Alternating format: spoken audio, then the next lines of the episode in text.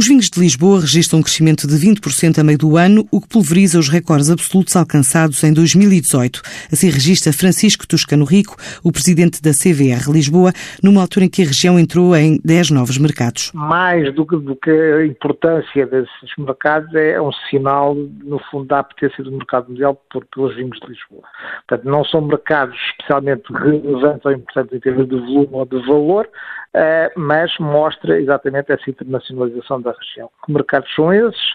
Costa Rica, Guatemala, República Dominicana, Oman, pequenos países, se quiserem, pequenos consumidores, mas que refletem, no fundo, esta apetência que existe.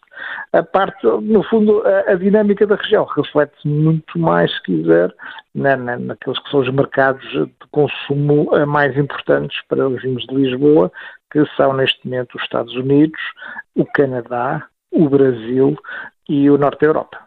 Na prática, alavancam tudo isto e que reflete depois nestes 20% de aumento de, de vendas face ao ano anterior. Mais 7 milhões de garrafas nos primeiros oito meses do ano e em pleno período de vindimas, as perspectivas de mais crescimento, apesar da previsível quebra de 10% na produção. Promissora, portanto, a julgar pelo que, que são as primeiras uvas que estão a chegar às adegas, os enólogos estão contentes, estão satisfeitos, estão altamente motivados por aquilo que está a entrar e por isso acreditamos que vai ser um bom ano ao nível de qualidade. Obviamente que compensará um bocadinho essa quebra de produção, mas que essa quebra de produção não afeta o negócio, ou seja, é normal haver oscilações que são acomodadas pelos estoques de campanha dos produtores. Portanto, essa quebra nunca, nunca é desejável, a quebra de produção, mas não, não nos deixa totalmente preocupados.